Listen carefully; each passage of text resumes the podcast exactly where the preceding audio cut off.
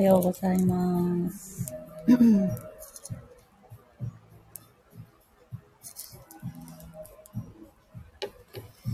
こえるかな？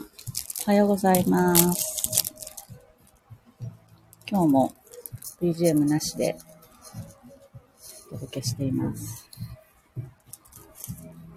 おはようございます。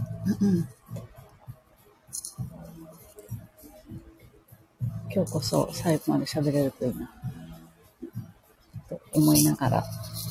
えー配信の前に皆さん知ってますか？お休みモードとか集中モードっていうかいろいろあるのを集中モードにすると、電話がかかってきたりして配信が切れることがないということを教わりました。なので今日は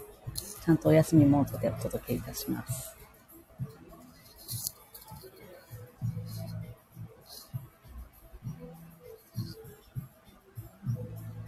私、あの、ゆうさんの朝の声、限りなくミドルボイスを使わずに地声のままのゆうじさんみたいな感じがとても心地よくて、いいんじゃないかな。なんか珍しい声だけれど、とてもいいんじゃないかなって聞いていました。皆さんはどうかな？先週話したかった、えー、というか、一人で喋っていたんだけど、途中で音声が切れてしまって、お伝えできていなかった腸頸骨のお話、ワークをした時のお話をシェアしたいなと思っていてですね。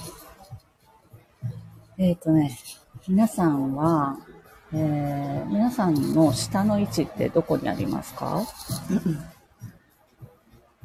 皆さんが、えっと、リラックスした状態で、えー、ふと立ったり座ったりした時のご自身の下の位置っていうのをちょっと意識して見てみてほしいんですけれど、えー、下が、下の位置が、こう、なんていうの、上下の上下で言うと、下の方にあるのか、上顎にくっついている上、上顔、上顎を押さえるような状態で、こう、くっついた状態になってますか？私はね、えっと、長らく、えー、その、自分の下の位置が、下、あのね、力を入れないと、意識して力を入れないと上顎につかないっていう感状態だったんです。で、おそらく、これは、まあ、いつの頃なのか、幼少期に、なんかこう、ソファーで飛び跳ねて遊んでいた時に、頭から落っこちた時に、こう、頭ガーンって打ったとか、なんかそういう衝撃の時からそうなったのか、生まれた時からもうこういう風にしてよと言って生まれてきたのかはちょっとわからないんですけれど、まあ、気づいた時にはその、上顎に下の位置が意識しないとつかないっていう状態だったんです。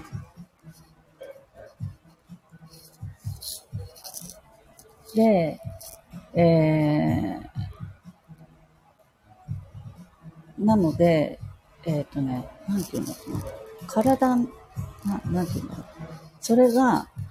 えー、クラニオセイクラルバイオダイナミクスの、えー、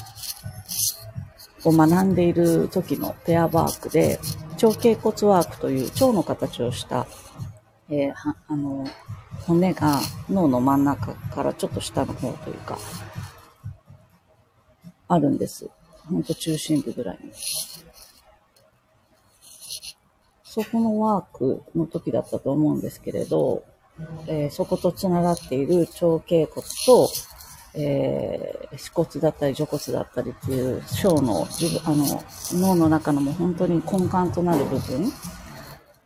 の動きを見ていくんですね。で、そのワークをし終わった後、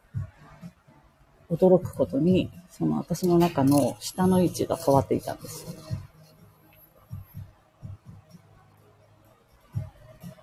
腸頸骨の、えー、まあその、幼い時におそらく頭に受けていた軽い衝撃が、軽い衝撃なんだけれども、ずっとその骨格的にはちょっとずれた状態になっていたものが元に戻って、下の位置が自然と力も入れずにぼーっとした状態でも上顎につくように変わっていたんですね。で、この上顎に下がつくっていう状態になってからの、えー、皆さん聞こえてるかな？インスピレーション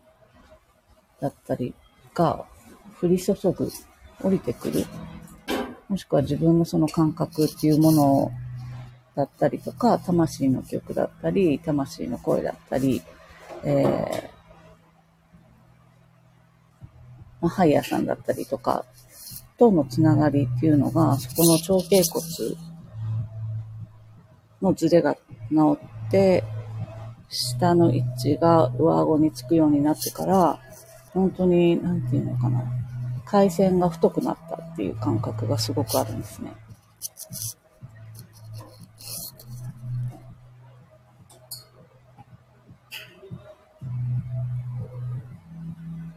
そう、ここの本当に消化体っていうところにある、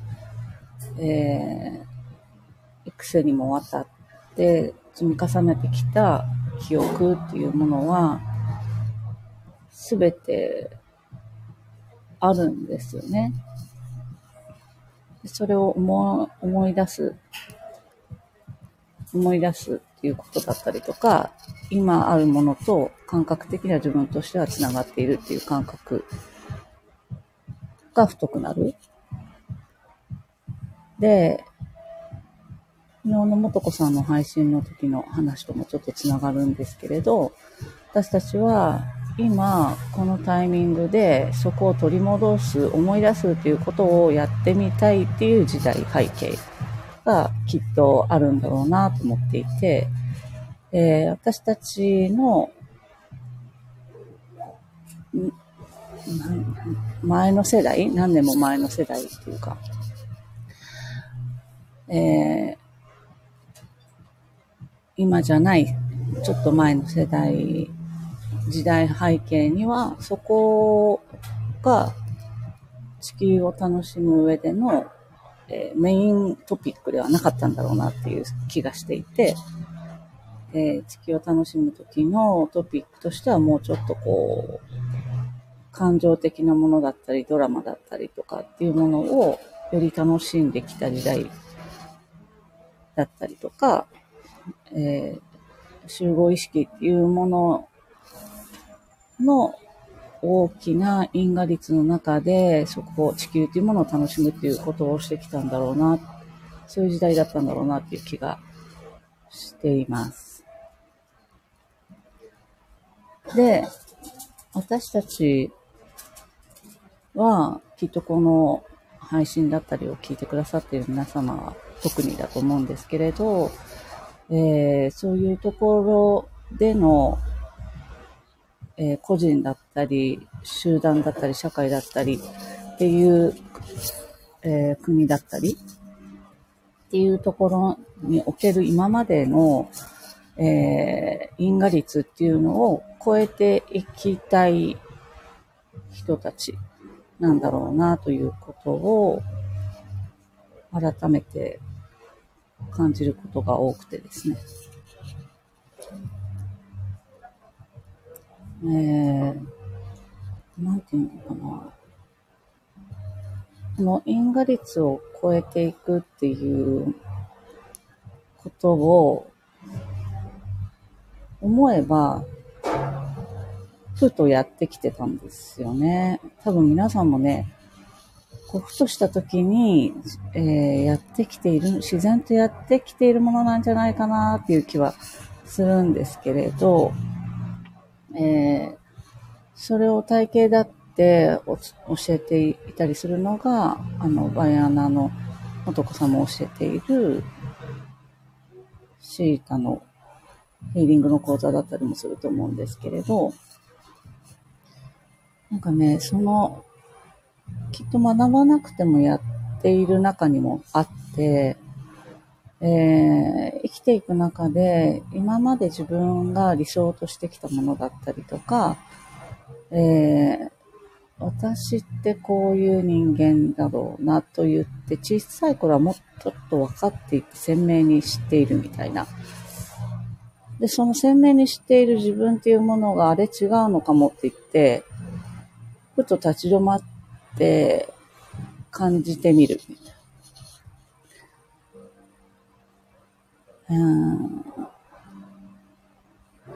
自分の今までこう生きるんだろうなと思って理想としているものがあるとして、それを、いつの間にかそれを目指している。なんか、なんとなくこれが自分の理想だろうって思っていて目指しているものを。でも、ちょっと立ち止まると、その理想っていうのは本当に理想なんだろうかっていうふうに自分の中のこう枠を見ていくんですよね。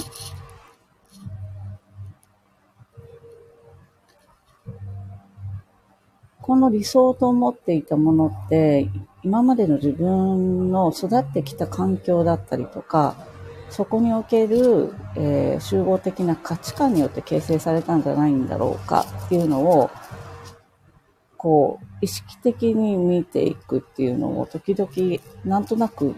やってきていて、それは例えばじゃあ、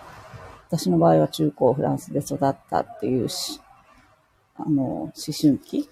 を過ごしたことによって、そこでの価値観っていうものも入っている。それを持ったまんま、えー、大学を過ごして社会人になるって言った時に、どことなく、あ、そこでの価値観がまだここにあるな、みたいなのに、ちょっとずつ気づいたりする。そうすると、あ、それは、私自身がそんなにこだわらなくてもいい理想だったのかもしれないっていうのに、ちょっとずつこう気づいていくと、その枠みたいなものがどんどん外れていくんです。いくと思うんです。で、その枠みたいなのに、を外した状態で、それをどどういうふうに気づくかっていうと、気持ちがワクワクするかどうかっていうすごいシンプルな感じなんですけれど、果たして私が思っている理想、理想だからすごくワクワクするはずなんだよね。ワクワクする、えー、理想っていうもの、夢だったりしてもいいんだけれども、それに関して、今の自分はもう、それさえもちょっとした枠かもしれないっていうのをこう見ていくと、そういう、えっ、ー、とね、なんていうのかな。今までの、えー、1たす1は2だろうというふうに、えー、信じてきた因果関係ではないところにヒュッとこう移動するっていう感覚が起きると思うんです。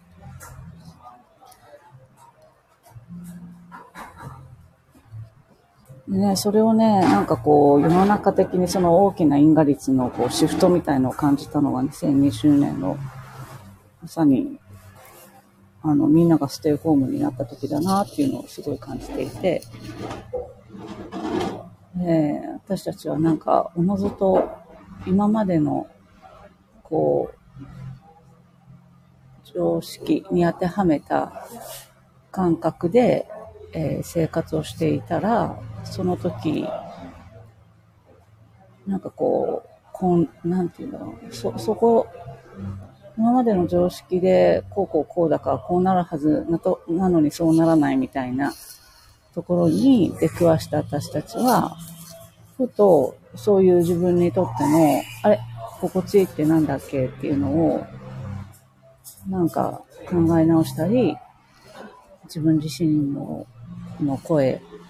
聞いてみるとか、自分の感覚に、を研ぎ澄ましていくっていうことに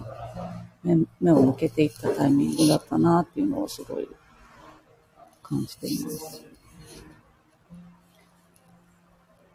だからね、本当に私たちは、これを、この時代的には、今の時代的には、この因果律的なものを乗り越えて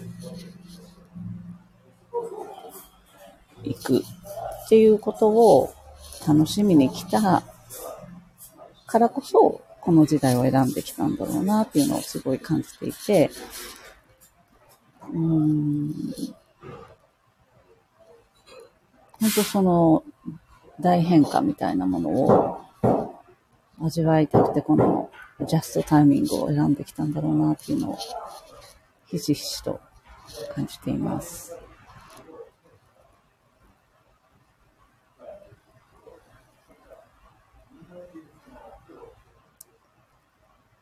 今日はなんか、15分ちゃんと切れずに喋れた。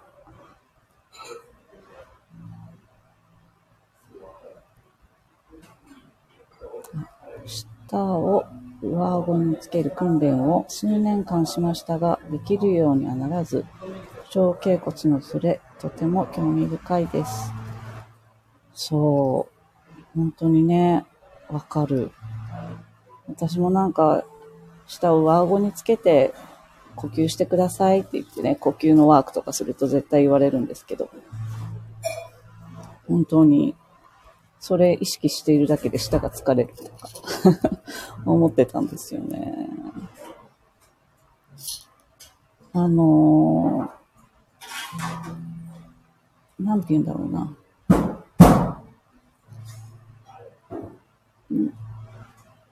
どこ、どこのワークをしたからこうなるみたいなのは多分気にせず、体は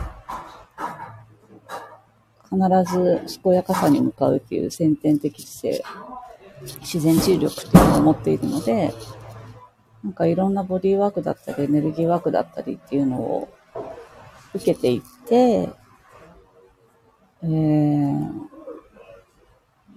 行くといいなぁと、行くんじゃ、行くといいんじゃないかなって思うんですけど、うん、受け、受けるっていうことも、とても、えーセンスのリテラシーがいるものだなとも感じていて、うん、なんだろうね。無理し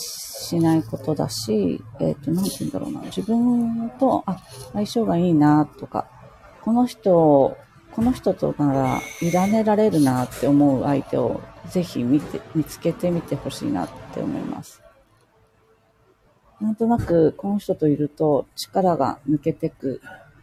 委ねても大丈夫っていう感覚とか、あ触れられてても心地よいな、みたいなものを感じられる相手を、まずは見つけていって、そうしたら、ちょっと定期的に通ってみるとかね、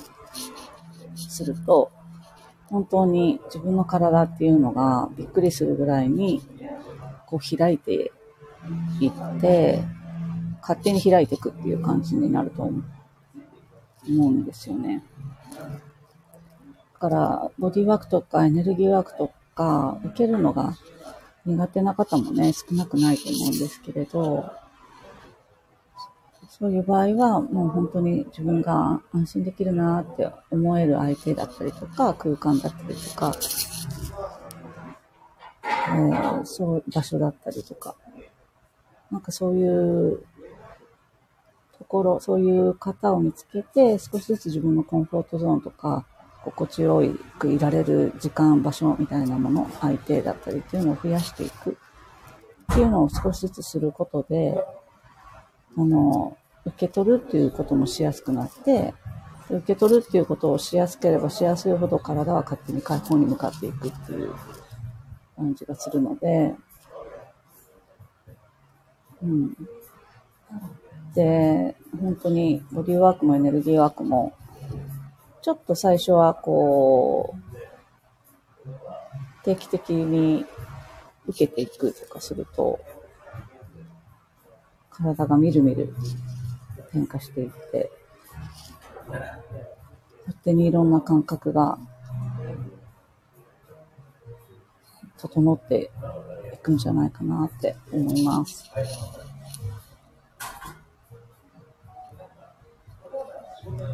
うん、皆さん朝からお付き合いくださりありがとうございます。ああとね、このね、配信が毎日やってほしいとか言ってくださる経由の方もいらっしゃって、個人アカウントで毎日発信っていう課題もいただいたりしたので、時々個人アカウントからもお話ししようかなって思います。人アカウントを概要欄にも載せとくので、よかったら聞いてみてください。今日もありがとうございました。